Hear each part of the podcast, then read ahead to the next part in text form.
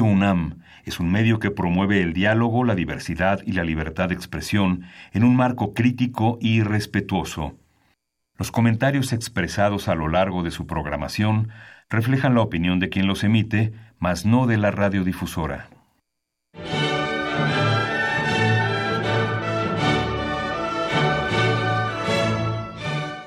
Diálogo jurídico. Derecho, cultura y humanismo. Programa a cargo del maestro Eduardo Luis Fejer.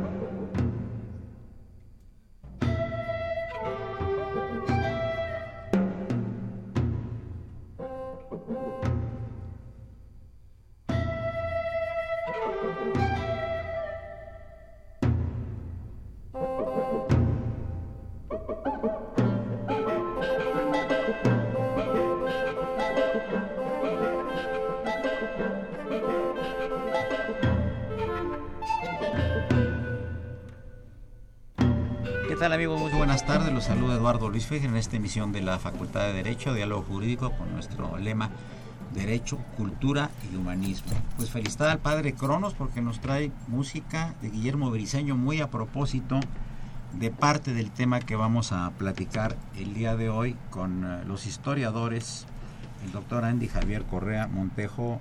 Bienvenido Andy aquí a los programas de Radio UNAM, en particular a la Facultad de Derecho. Buenas tardes, gracias. Hemos platicado de tantas cosas y de tantas leyes que ahora vamos a cambiar un poquito el tema y vamos a hablar un poco de las leyendas del México prehispánico y del México colonial. Y por supuesto el maestro Tomás Villa Córdoba, nieto de, de, Pancho Villa, historiador y arqueólogo que nos va a platicar de alguna cosa interesante que ocurre entre Puebla y Oaxaca, que me estabas platicando de entrar aquí al, programa. Y tenemos también en cabina amigos al, al maestro Enrique González Castillo, es un jurista muy destacado, eh, ambientalista, eh, muy conocedor del tema del cambio climático y otros más, y por supuesto brillante, muy brillante, por cierto, egresado de nuestra Facultad de Derecho. Saludamos en cabina al padre Cronos, Franz Trejo y por supuesto al niño de la radio, Raúl Romero y Escutia. Eh, más adelante vamos a hacer un enlace a, a las 12.30 con el doctor Marco Antonio Sein, quien está presentando un libro este próximo jueves en la Facultad de Derecho que se llama Organismos Constitucionales Autónomos, en los que es experto también, por cierto, Hugo Enrique González Castillo. A mí siempre me ha apasionado, amigos del auditorio, todo el México prehispánico y mucho del México colonial virreinal.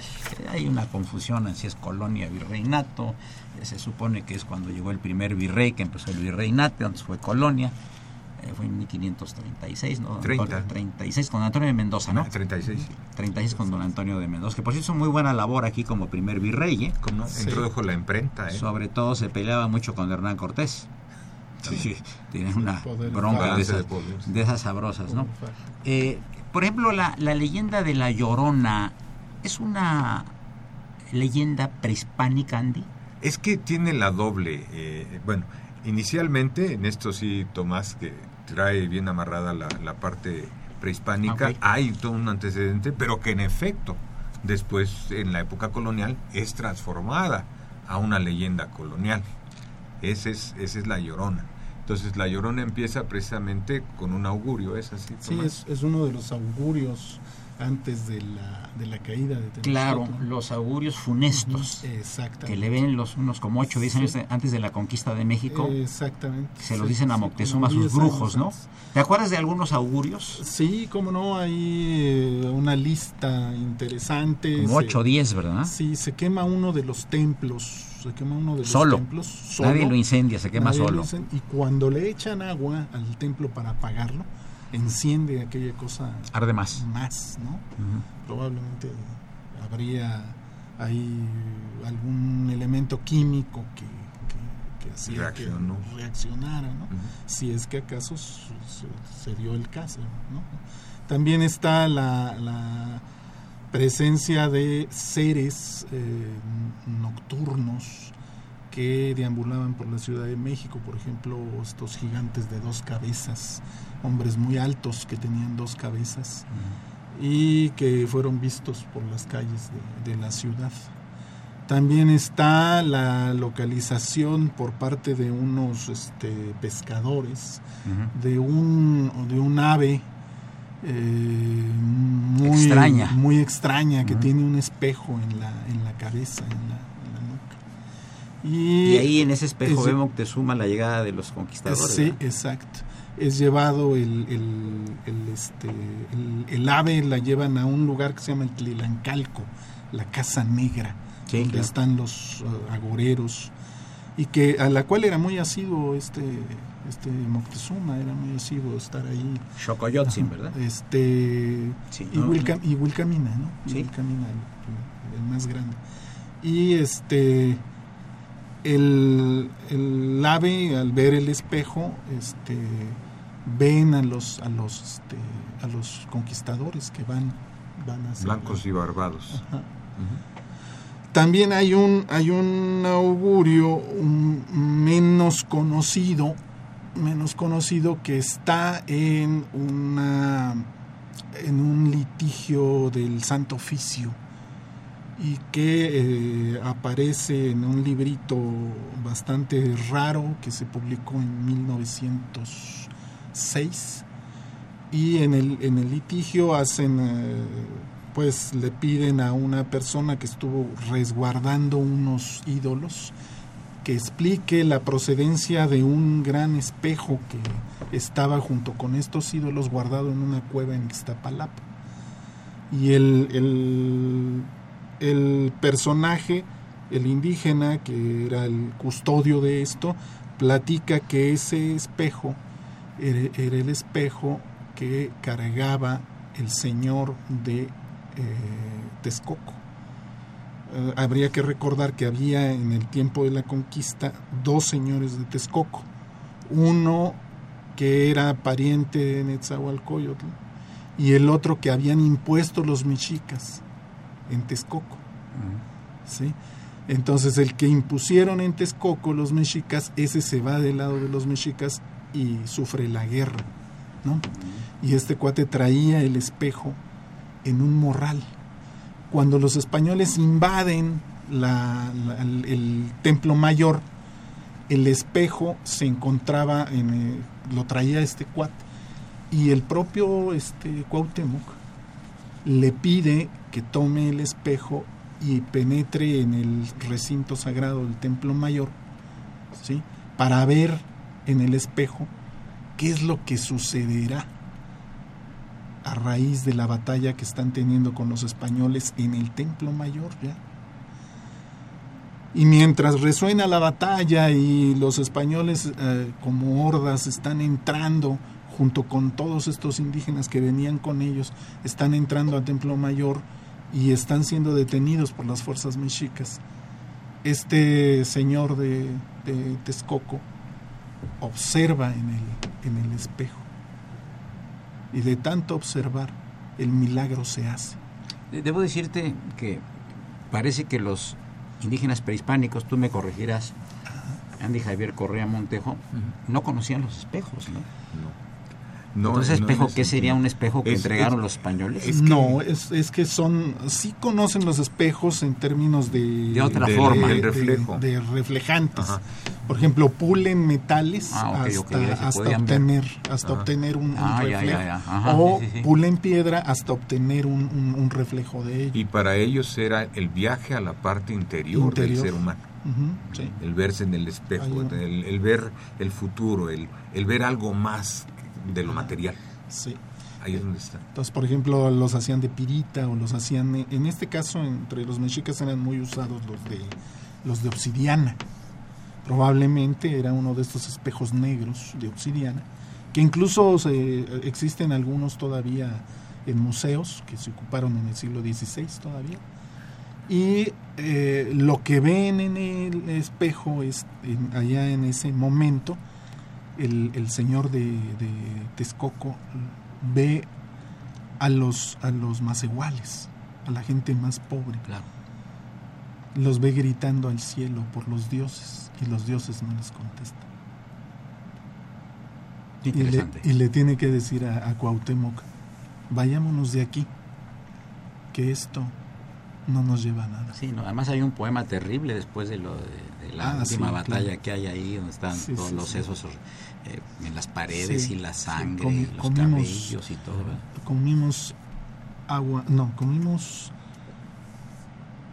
eh, palo de colorín. Palo de colorín, sí. sí, sí, sí, no había comida. Sí, aguas este, estancadas. Aguas estancadas, sí. Es un poema muy dramático. Muy dramático. Los pero, gusanos. Pero llegamos a la parte inicial del programa. Les recuerdo que se encuentran en cabina de invitados los historiadores, doctor Andy Javier Correa Montejo y Tomás Villacruz. Nos acompaña también en cabina el jurista, exalumno de la facultad, el profesor Hugo Enrique González Castillo. Eduardo Luis Feje es el 860 estudio de Universidad Nacional Autónoma de México. No le cambie.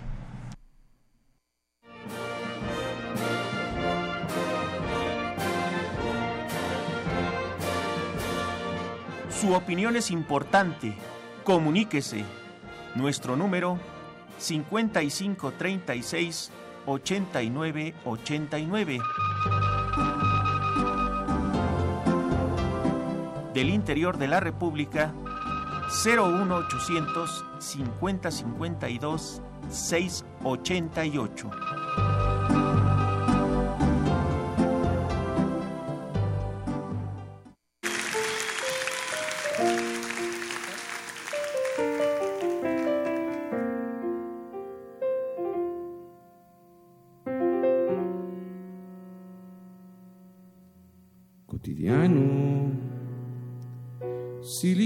Continuo, me hago recipiente del mar de las pisadas que apuntan la existencia.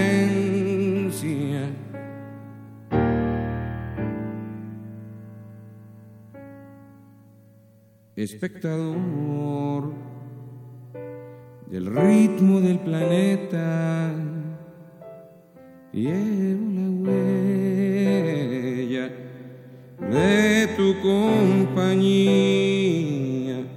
en mi arena a flor de brillo y me corren por las manos tus leyendas prehispánicas. Y, y las que son muy interesantes también son las leyendas de del México colonial, México virreinal, ¿no? La famosa leyenda de la mulata de Córdoba. La mulata de Córdoba. ¿Te acuerdas de ella? Sí, como Puedes platicar al auditorio que es muy interesante. Sí, claro. Era una chica muy bella, mulata, ¿verdad? Que tenía conocimiento de sanación a través de hierbas. Dícese que el municipio de Córdoba, el alcalde de Córdoba, la empezó a. Primero fue a, a ser atendido y pues la mulata lo cura. Y sin embargo, él se enamora de, la mulata y pretendiendo tener el favor de ella, eh, ella se niega. Entonces, él la denuncia ante el Tribunal de la Santa Inquisición y la mulata pues es encarcelada, ¿no? Eh, unos momentos antes de ser quemada, le pide al carcelero que le preste una tiza, un gis, mismo que el carcelero, por la bondad de, la, de ella ¿no? y de la buena persona que ella no le ve ningún problema y se lo presta. Entonces ella dibuja en la pared unos barcos y le pregunta al carcelero, ¿sabe usted si esos barcos zarparán? Y el carcelero dice, por supuesto que no. Dice, ah, pues bien, está bien. Se va y cuando regresa ya por ella para sacarla precisamente a, la quemazón, este, los barcos ya no estaban, ella se había ido en los barcos. Y es una leyenda que también tiene no solo un reflejo en México, la he escuchado como secuela de la mulata de Córdoba en el Perú. En el Perú, o sea, llega hasta el Perú la, el efecto de la, de la mulata de Córdoba. Y es una leyenda muy bella porque de alguna forma este, ennoblece a la mujer que, realizaba una serie de trabajos, más que de, brujería, de sanación, ¿no? El manejo de hierbas y cosas de ese tipo, pero en aquel, aquel momento cualquier pretexto era bueno como para que la, la Inquisición este, fuera por ti, que es un poco el caso de otras las leyendas muy interesantes, que es la de la calle de Don Juan Manuel. La calle de Don Juan Manuel es aquella en que era un marido extremadamente celoso, ¿no? Y pues trataba de encerrar a la, a la, a la mujer para que no saliera. Uno de esos días se dice que se aparece el diablo y él con los celos que tenía de la esposa este, dice, oye, pues quiero saber que mi esposa con quién se ve. Dice, mira, pues esta noche pasará enfrente de tu casa la persona con la que tiene la relación tu esposa. Entonces en aquel tiempo las horas nocturnas eh, las iban midiendo a través de, del pregón del, del sereno. Pasaban los serenos y decían la hora y sereno, las once y sereno, las diez y sereno. Entonces eran a las once que iba a aparecer, ¿no? Pasa el sereno, dice las once y sereno, y de repente se acerca un caballero. Entonces se acerca don Juan Manuel y, le pregunta, ¿sabéis qué horas son? Hombre, eh, acaba de pasar el sereno y dice que son las once. Entonces decía, ah, bendito vos que sabéis la hora en que vais a morir. Y le daba la estocada. Y así fueron varias veces las apariciones de, del diablo y, y mismos que se fue, ¿no? Y eh, narra que obviamente después se, se lleva a este hombre el alma, el diablo se lleva el alma de este señor. Y sin embargo, don Luis González Obregón, extraordinario historiador, cronista de la Ciudad de México y que rescata todas estas leyendas, te dice que la realidad de esa leyenda está basada en que la Inquisición quería los bienes de él. Entonces le inventa todos estos asesinatos para quitarle los, los bienes a don Juan Manuel. Esto don Luis González Obregón lo tiene bien establecido, leyendas de las calles de México. Sí, por cierto que parece que lo decapitan y la y la cabeza la ponen en una reja ahí en la calle de Madero y, en esa calle de Madero todavía al fondo hay una cruz y era un terreno que estaba maldito y que no estaba construido en la calle de Madero, no sé si lo esté construido actualmente. Saludamos a Harriet Jones, quien a su vez saluda al grupo, a los tres, y dice que por favor más programas sobre leyendas mexicanas. Gracias Harriet. Y Josefina Gris nos dice que hermoso programa. Eh, y la, bueno, la, parte esta de, Adelante, sí, de la, de la Llorona, la parte que, cita Tomás. Y aquí en, en, nuestra ciudad, en, México conquistado, empieza a extenderse que había una señora que caminaba por las calles de la ciudad con un grito muy lastimero. El que decía era, ay mis hijos, ¿no? Y seguía caminando y seguía caminando. Eh, y la idea era que la persona que la veía pues, pues se trastornaba, ¿no? O sea, enloquecía, no que se lo llevara, sino que pues unos morían hasta del impacto de, que, que les causaba el verla, ¿no? y que iba avanzando por toda la ciudad en este grito lastimero, en este ay mis hijos, y sobre todo hacia la parte poniente, no, perdón, hacia la parte oriente de la ciudad, era por donde desaparecía, por la parte de la Merced y la Candelaria, hasta allá, y que hubo gente que supuestamente la siguió y que también quedó loca, ¿no? Y que hasta que no viene, vamos a llamarlo así, eh, que toda la estructura institucional de la ciudad este, y, su seguridad este, pues empieza a funcionar, que empieza a desaparecer la leyenda de la Llorona, pero la leyenda de la Llorona después se proyecta a otras ciudades que de las que iba Xochimilco también, ¿verdad? Sí. No, y, Guanajuato. sí, en todos lados. Y que es una una leyenda que bueno, eh, que si bien se cuenta aquí en la Ciudad de México, pues es tomada, ¿no? Precisamente como elemento de de pues de de que la gente se asustara, ¿no? Y que no hubiera en la parte de la noche reuniones de, de ninguna índole, sobre todo aquellos que estuvieran en contra de, del poder virreinal. Entonces va, va, va, ahí. Y La Llorona es una leyenda muy, muy bonita, de hecho la han hecho hasta película, la han teatro y todo, música y todo, ¿verdad?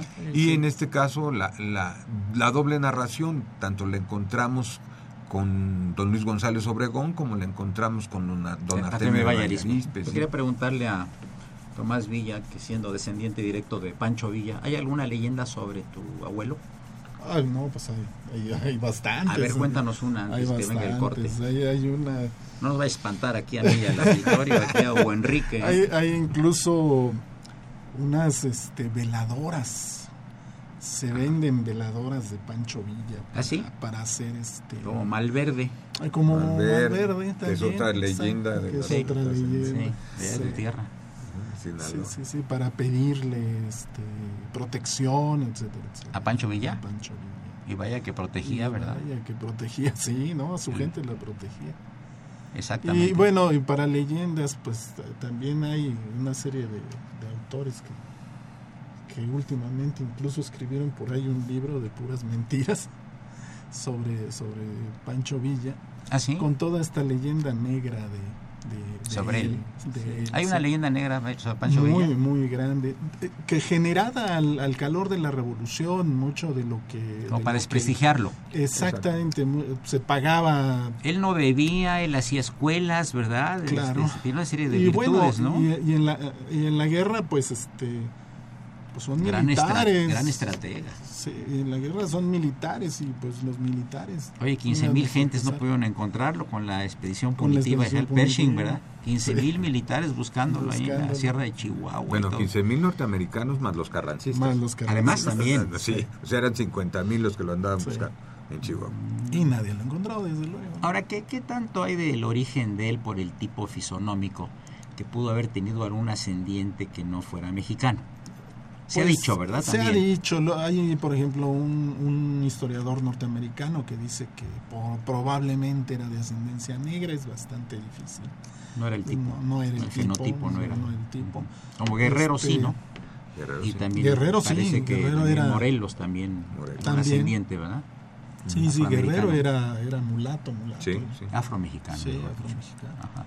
Y este y también se ha hablado de su relación con los indios de, del norte, o sea, del sur de Estados Unidos, pero tampoco es... es, es los muy, Kikapú. muy- no, tampoco es muy muy probable eso. Ajá. Y y una última, la que tenemos el doctor Osorio, ¿no? De que Ah, es bueno. procedente de, de, ese- de ascendencia austriaca. Austriaca. Sí, claro. De hecho, de hecho, este, eh, hay algunas fotos que el doctor Osorio rescata de un archivo de una familia de Torreón, precisamente de Torreón, Torreón. sí. Ellos están vecinados actualmente en Torreón, en donde ponen al, al señor austriaco, al, al, al hermano, al que lo correspondía al hermano, a- y a él, ¿no? Sí. Y pues Y son se- se muy, parecen, muy parecidos. Sí, porque él era más bien blanco, ¿verdad? Pues Colorado. Colorado, más bien, sí. Colorado, de lo que en Tipo Chihuahua irlandés, llaman tipo Colorado. irlandés, ¿no? Pues sería más o Sí, menos, ¿no? Y aquí con el calor de se va a Chihuahua. enojar el padre Cronos porque siempre ya sabes que el padre Cronos es de origen irlandés. Ah, claro. Y se enoja si no hablamos de esos temas, ¿no? Irlanda. Y, y un par de leyendas más mientras viene ya el próximo corte que vamos a hacer un enlace telefónico. ¿Qué tienes más de leyendas? Bueno, pues por ahí hay, hay una que recupero para un librito que estamos preparando sobre, sobre un pueblo que está en la Mixteca Baja Poblana, se llama Chila de las Flores. Y es, eh, me contaron por allá que en alguna ocasión dos, este, padre e hijo, tenían sobre un cerro, que es una meseta, tenían en la meseta una serie de milpas y entonces daba tal cantidad la milpa de, maíz y de frijol y de calabaza que no alcanzaban a bajar todo en un solo día. Entonces, eh, pues estos campesinos lo que hicieron fue que se quedara el padre y el hijo a cuidar la milpa durante la noche para que no hubiera saqueo por otros grupos. Y estando cerrada la noche, aparece una sombra y ellos bajan corriendo, pero esta sombra no tiene cabeza. Y recuperando esta, esta leyenda, veo muchas similitudes con una leyenda mexica de un ser, de un Zahuitl, que es un prodigio en náhuatl, que tiene que ver con Tezcatlipoca y él aparecía, la deidad, esta deidad aparecía en lugares muy recónditos de la sierra y se oía como si estuviera alguien cortando madera, se oía como un, como hacha nocturna. Cuando uno se acercaba veía a un gran ser negro partido a la mitad con una abertura en el pecho. Y esa abertura al abrirse y cerrarse dejaba ver el corazón y el hígado y hacía este sonido como el de un hacha cortando un árbol. ¿sí? El, el, ser generalmente aparecía sin cabeza y pues desde luego la, la gente común como ustedes o como nosotros. nosotros lo que hacía era salir huyendo pero el, el guerrero lo que tenía que hacer era pelear a cuerpo, cuerpo a cuerpo, con este ser y tratar de introducir la mano en el interior del, del cuerpo para sacar de ahí una serie de, eh, de espinas con las cuales se realizaba el sacrificio. Mientras más espinas tuviera, más dones le conseguiría eh, Tezcatlipoca, ahí Bien amigos, llegamos a la mitad del programa, pero quiero indicarles que tenemos en la línea al doctor Marco Antonio Sein, a quien saludamos desde los micrófonos de, de, Radio Universidad y en particular de nuestro programa de la Facultad de Derecho. Buenas tardes, eh, doctor Marco Antonio Sein. Hola, buenas tardes, doctor Fejer, ¿cómo está? Bien, muchas gracias por tomar la llamada. Primero, pues quiero eh, felicitarlo por la aparición de este libro, eh, Organismos Constitucionales Autónomos, que creo que es muy oportuno, con un espléndido eh, texto introductorio, prólogo de, nuestro querido y digno director, doctor Contreras Bustamante, y una amable presentación del prestigioso doctor Jorge Fernández Ruiz. Me parece que es un libro muy oportuno, organismos constitucionales autónomos. Tengo aquí un invitado que va a hacer algunos comentarios en unos minutos después de que terminemos esta breve entrevista con usted, que es el maestro Enrique González Castillo, que es un jurista y distinguido exalumno de nuestra facultad. Eh, Por supuesto. ¿Por qué eh, este tema y, la oportunidad del tema, eh, doctor Saint? Bueno, este tema fue planteado, es, mi tesis doctoral, es una versión más ligera de mi tesis doctoral, que fue una tesis que ganó el premio doctor Raúl Cervantes Ahumada por haber sido la mejor tesis doctoral en el, eh, presentada en la división de, de estudios de posgrado de nuestra facultad.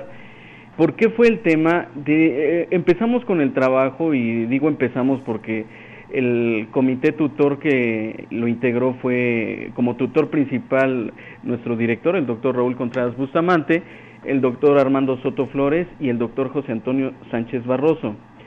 Desde 2013 comenzamos a desarrollar el protocolo de investigación y se llegó a la conclusión de que los organismos constitucionales autónomos en lo subsecuente jugarían un rol fundamental dentro del control democrático del Estado mexicano yo planteo en este, en este libro, dentro de las conclusiones, que debemos ya considerarlo un cuarto poder, doctor, rompiendo con la teoría tradicional de la división de poderes que nos señala históricamente desde Aristóteles, pasando por Montesquieu, por John Locke, que nos plantea que hay un poder legislativo, un poder ejecutivo y un poder judicial.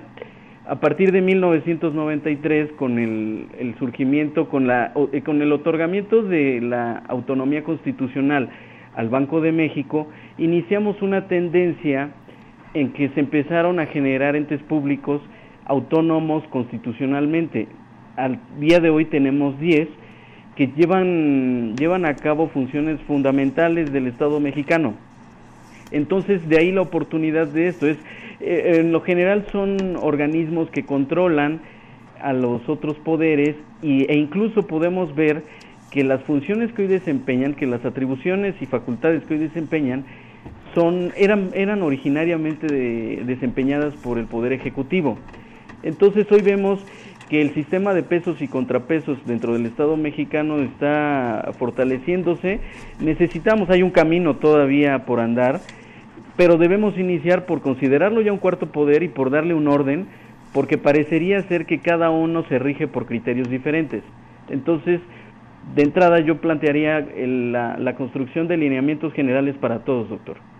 Me parece muy interesante. Eh, tengo entendido que este próximo eh, jueves, 17 de mayo, a las 11 de la mañana, en nuestra aula magna, Jacinto Payares será presentado este trabajo, organismos constitucionales autónomos. ¿Nos puede decir quiénes van a participar en el evento, por favor, doctor Sein? Sí, por supuesto, estoy, estoy muy honrado de que va a ser verdaderamente una serie de presentadores de lujo, iniciando por el doctor Raúl Contreras Bustamante, que como tutor principal de esa tesis y además como director de nuestra facultad, pues es, es un privilegio que esté presente.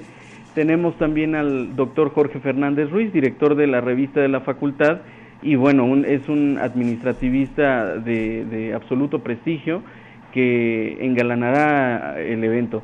También estará el maestro José Carreño Carlón, que hoy es director general del Fondo de Cultura Económica, es un egresado de nuestra facultad y además es un hombre que con toda la experiencia política para darle ese sentido a la presentación.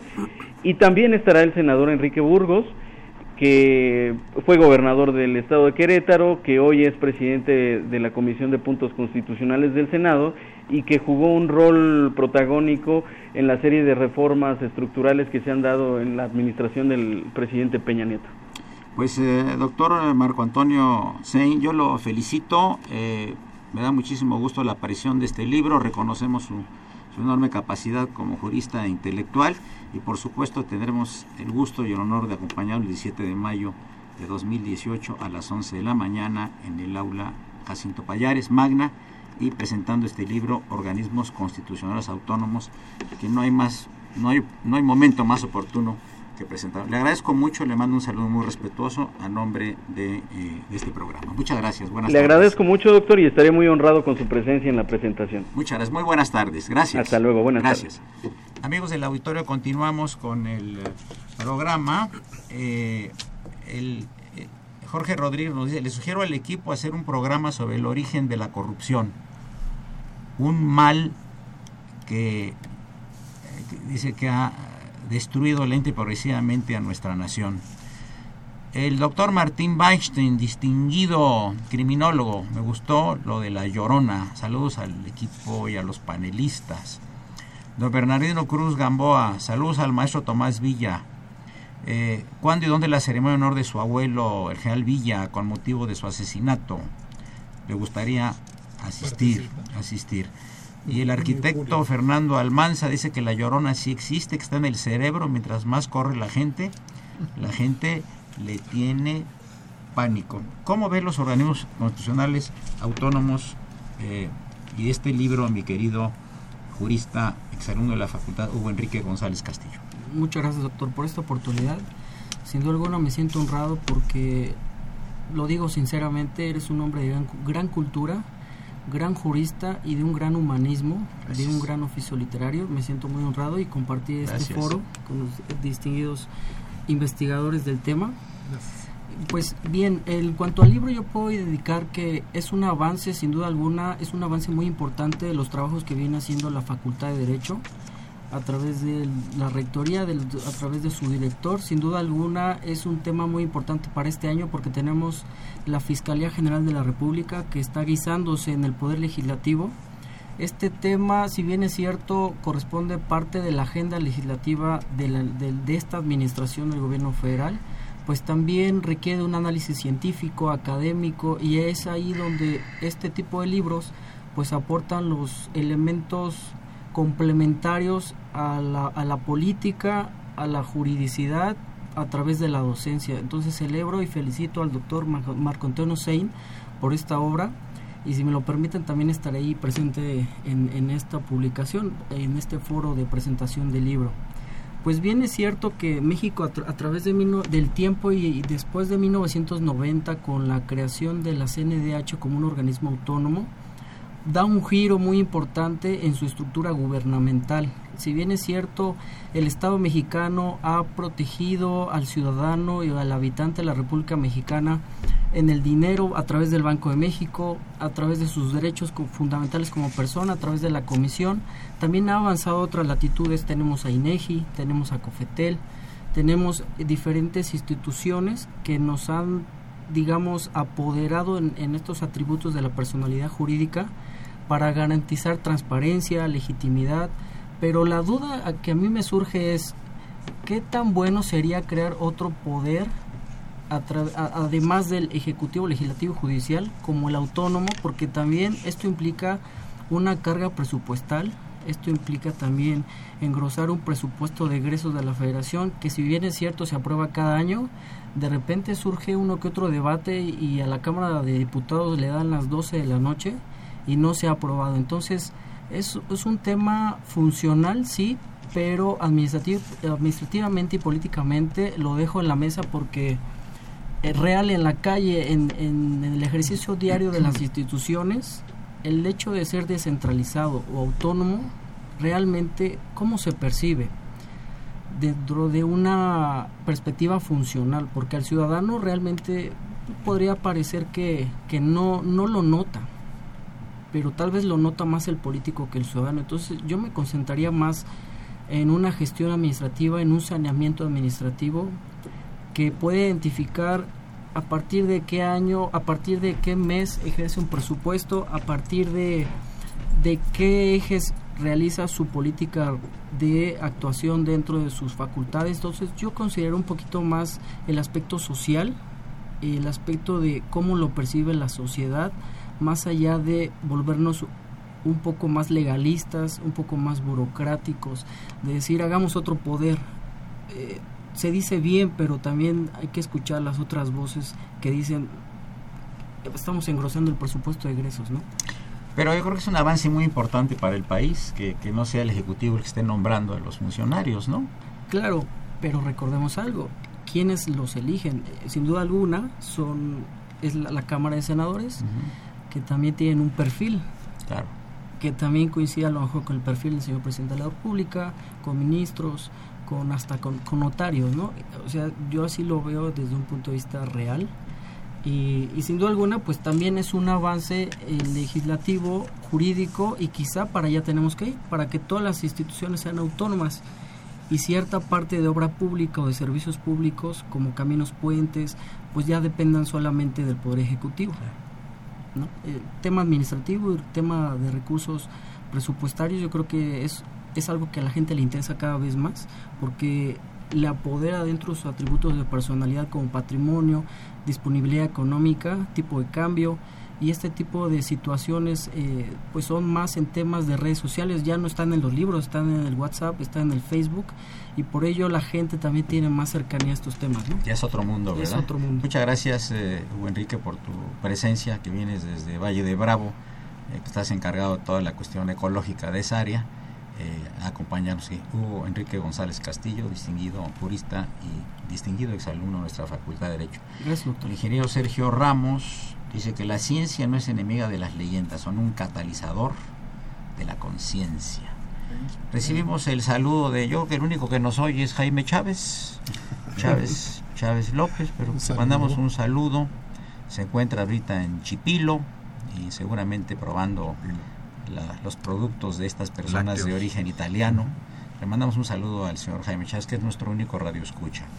Eh, saludamos también a Carlos Martínez Loza, que estará invitado próximamente al programa, a una grabación que hablará sobre argumentación jurídica con una persona de la Facultad de Lingüística. Y yo quiero también aprovechar esto para felicitar a todos nuestros eh, radioescuchas, sean maestros por el Día del Maestro, que mañana es el el 15 de mayo. Muchas felicidades. Aquí tengo a tres maestros, a cuatro maestros. ¿Y por qué no hacemos maestra también a Socorrito? Porque es maestra de la cabina también. la estamos felicitando con, con mucho afecto. Vamos a continuar brevemente, amigo, con lo, con, los de las, lo de las leyendas. Tiene la palabra el historiador Andy Javier Correa Montejo. Sí. Eh, las leyendas luego son muchas de gentes que murieron y luego que se vuelven a aparecer y tiene, algún sentido fúnebre esto siempre, ¿verdad? Bueno, generalmente, ¿verdad? tenemos diferentes tipos de leyendas por, por, los temas y por lo cómo se va tocando, ¿no? en, efecto, las leyendas históricas sobre hechos específicamente y héroes que, pueden ocurrir a, través del, paso de la historia. Las etiológicas son que son aquellas que buscan las causas de las cosas, ¿no? Y te ponen la leyenda cómo fue que se formó el Popocatépetl o el Isla, ¿no? Que es, la leyenda de los volcanes de Santos Chocano, que era un poeta, ¿no? José Santos, José Santos Chocano, sí. Las escatológicas que tienen este este ingrediente de la ultratumba, así, ¿no? Ah, lo misterioso. Como la llamada de Raúl Romero que, que están protestando porque dice, oye, no me mencionas a mí, yo también te estoy escuchando. Y le digo, pues sí, nada más que tú estás en la cabina y el poco auditorio que tenemos nada más se concentra en, Jaime Chávez, pero en fin, seguimos. Lo escatológico, lo, oculto, porque el término escatológico es un término equívoco, tiene muchos significados, ¿no? Sí, sí, claro. Pero fundamentalmente dice perteneciente o relativo a las postrimerías de ultratumba, ¿no? Es la una de las definiciones de diccionario de, lo que es lo, escatológico, ¿no? Y, un cuarto lugar, bueno, las leyendas eh, también religiosas. Sí, claro. quisiera las apariciones, las epifanías, ¿no? Exacto, sí. Y que tiene mucho que ver también con todos los efectos cosmogónicos, ¿no? Porque gran parte de la cosmogonía pues está fundamentada en, en leyendas. ¿no? Bueno, ¿y qué decimos también de, la eh, mitología griega, la mitología azteca, la mitología hebrea, la mitología egipcia, que son interesantísimas, ¿no? Sí, pues es una belleza, la, griega es una belleza, es una imaginación desbordada, ¿verdad? No, y además una, una forma de entender el, universo, ¿no? Son, formas de entender el universo y las leyendas y los mitos lo que hacen es estructurarlo. Y hablando en eso, quizá sería importante ya nombrarlo como patrimonio inmaterial de la humanidad. este tipo de mitologías. Y de leyendas mexicanas, y griegas también, es parte de... Cada uno en su, su país, ¿no? Lo son, lo son. Ahora, yo quisiera platicar una que tiene una mezcla muy interesante. De dos minutos, porque el padre Cronos, que también es griego, nos talla con la guadaña, sí, rápidamente la cabeza. Es la de la generala. Eh, en 1847, en la toma de la Ciudad de México, el convento de capuchinas eh, tenía un espacio muy especial ahí por la calle de Palma, ¿no? Su entrada estaba casi esquina con 16 de septiembre. Y realmente eran monjas eh, muy pobrecillas, ¿no? Que al sonido de una campana, al sonido de una campana, la gente acudía para darles asistencia en su comida. Pues llegó el momento en que sonó la campana en la época en que estaba tomada la Ciudad de México y que había un toque de queda, ¿no? Esa época en donde, cito Artemio de Vallarispe, Dice, cada día aparecía un gringo asesinado. ¿Y por qué gringo? De ahí viene la palabra. Dice él que ellos traían una tonadilla muy pastosa, muy, muy seca, que decía Green Grow de Bushes. Y entonces al oírlo el mm. mexicano, el, nativo aquí de la ciudad, el Green Grow, el Green Grow, Green Grow, se le quedó lo de gringo y le decía gringo. Y bueno, en, en, este caso lo acota como parte de la leyenda porque es en este 47 que suena la campanita para ayudar a las madres, ¿no? Y va la gente, las, las auxilia, ¿verdad? Pero les da chance a, a de Vallarispe de poner precisamente el, el origen de la palabra gringo, ¿no? Muy bien. Amigos, llegamos a la penúltima parte del programa. Les recuerdo que se encuentran los historiadores doctor Andy Javier Correa Montejo y el arqueólogo maestro Tomás Villa Córdoba, cuyo primer apellido nos indica eh, su ascendencia. Y por supuesto la presencia de Enrique González Castillo, maestro, jurista y exalumno de la facultad. Soy Eduardo Luis Féjeres, el 860. Quedan unos minutos más del programa. No le cambie. Gracias.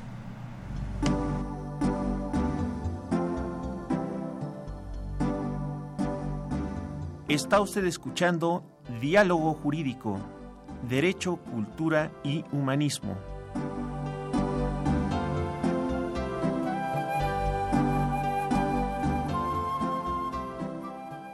A través del 860 de AM.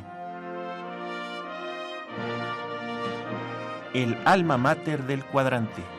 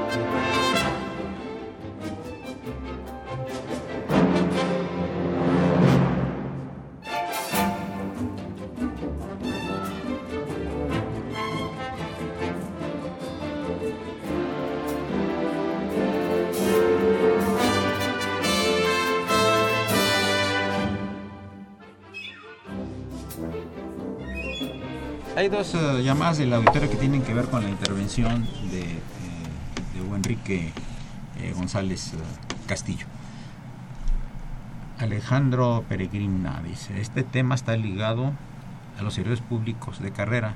No es conveniente en exagerar en tantas normas, es lo que tú decías hace rato, ¿no? Sí, de hecho, doctor, si me permite aquí el comentario, las leyes existen, las instituciones existen, realmente lo único que le van a cambiar es la denominación, pero realmente el hilo negro no hay, porque hoy en día a las 9 de la mañana empiezan a trabajar estas instituciones y están cumpliendo con un objetivo de gobierno, entonces eh, más bien es en cuanto a su legitimidad, que finalmente con buenos resultados yo creo que la legitimidad se da por sí sola, más allá de que sea descentralizado o autónomo, porque digo, a ojos de un ciudadano común, cuando nos, nosotros cruzamos una calle y hacemos una consulta pública, yo digo que ellos eh, realmente identifican si tienen o no esta efectividad por los resultados que ven en su entorno, ¿no? Entonces, esto es más administrativo, si bien es cierto, pero legalmente, pues todas las funciones están ahí y más bien son de quienes las aplican. Y volvemos un poco al tema de la legitimidad, la transparencia está más encaminado esto a los organismos autónomos, ¿no? Es una exigencia social y, académica. Eh, señor José Val dice, mientras más organismos autónomos haya, el gobierno tiene menos funciones. ¿Qué opinas de esto? Pues es que el gobierno, yo lo diría tal cual, el gobierno es el, todo que tiene que, que, tiene esta relación con la cosa pública. Entonces, el gobierno se entiende desde INEGI, Semarnat, eh, sector legal, gabinete legal y gabinete ampliado. Realmente las funciones, vuelvo a repetirlo, son las mismas. las mismas funciones que tienen las competencias federal, estatal y municipal. Y yo considero que no se disminuyen las funciones, más bien se incrementa de cierta manera la legitimidad, la credibilidad y no su función administrativa y jurídica. Muy bien. Bueno, pues un par de leyendas ya para terminar, porque el padre Cronos ya está afilando la guadaña. Tomás. Bueno, ¿Algún otro, alguna cosa, ¿no se aparecía Pancho Villa a veces de repente el cadáver o la pues, cabeza de Pancho Villa? Que pues la cabeza está en Estados Unidos, dicen, ¿verdad? esa se desapareció, esa sí se desapareció. La, cabeza está desaparecida. ¿Por qué la desaparición en la cabeza de tu bueno, abuelo? Bueno, primero fue un, un, acto este para desvirtuar, ¿no? Para mancillar la figura de la figura de Villa, ¿no? Porque pues ya tenía casi un año de, de muerto cuando lo decapitaron. Lo, decapitan. ¿no? Lo enterraron en algún lado. sacan la cabeza, parece que había un negocio con unos norteamericanos. Sí. el chisme se va hasta gente de ciertas escuelas de alto nivel en Estados Unidos, pero este nada nada incierto, nada nada, es fehaciente de que exista la, la, cabeza. Parece ser que con todo el revuelo que se causó, este, los tipos estos que hacen el, el, este acto, la profanación, este, terminan enterrando la cabeza en algún camino y ahí debe de seguir en una, en una, caja. Un poco como la momia de Fray Servando que desapareció en el tiempo, que se deshizo en cenizas, ¿verdad? Sí, exactamente. También, ¿no? Algo así Pero pues también fue una forma de escaparse, de, otra vez escaparse Villa de, de sus perseguidores, ¿no? Sí, Andy. y, y la leyenda sobre la cabeza del general doña Luz Corral tenía en la casa ahí de la quinta, en la décima avenida en, en, Chihuahua. ¿Qué es donde está el museo? sí, hoy día es el museo, sí, la quinta luz. Este, eh, tenía por ahí eh, un cráneo, se decía, ¿no? Y que llegaron unos, unos americanos diciendo, oiga, ¿y qué es de la cabeza de Villa? Y ella le dice, este, aquí en cortito, le digo, yo tengo la cabeza allá atrás no me diga así y, la vendo. Y la vende. Sí, la vendo. ¿Cuánto es? Pues es tanto. Entonces estos norteamericanos se la compran y se la llevan, ¿no? Y pasa el tiempo y dicen que estos señores regresaron y en cortito otra vez. Oiga, y este, ¿qué sabe o tiene? Es que allá atrás tengo la cabeza de Villa. Dice, no, no puede ser posible si esa me la vendió a usted hace como 5 o 7 años. No, no, no, es que la que yo le vendiera cuando era chiquito. Sí. Tengo la cabeza sí, es, una, es una cosa, ¿verdad? Pues amigos, llegamos a la parte final del programa. Yo agradezco muchísimo la presencia de los historiadores y arqueólogos eh, respectivamente, doctor Andy Javier Correa Montejo y del maestro Tomás Villa Córdoba, historiador y arqueólogo. Sí me gustaría platicar luego con ustedes de algunos otros temas. Más me gusta mucho el tema de la isla esta isla que está en el la isla de la pasión, la, isla de Clipperton, ¿no? que, que, se dio que dio motivo a muchísimos una isla mexicana. mexicana que la ganó la ganó Francia en un litigio. En un litigio en la época de los nazis que ganó, que ganó el rey que hizo el rey de Italia y todo pero es muy interesante pues yo conocí casualmente a la a la hija del capitán Arnaud. Ah era, era, de, de, Veracruz. De Veracruz, sí, la condecoró Venustiano Carranza. Es una historia sumamente apasionante. A ver si más adelante que el padre nos, en su abultada agenda nos haga favor de hacer un espacio para el programa de ustedes. Andy Javier Correa, Tomás Villa, Hugo Enrique González Castillo, muchas gracias por su presencia y comentarios. Gracias eh, Una operación de Socorro Monza, a quien saludamos con el afecto de siempre, Socorrito. La imagen siempre grata del padre Franz Trejo, con un gran éxito con su libro del, del famoso y extraño cementerio. Asistentes de producción, Víctor Aguilar, El Fantasma no viene, y Raúl Romero Escutia, El Niño Héroe de Radio. Soy Eduardo Luis Fejer, la mejor de las tardes, estoy Radio Universidad Nacional Autónoma de México.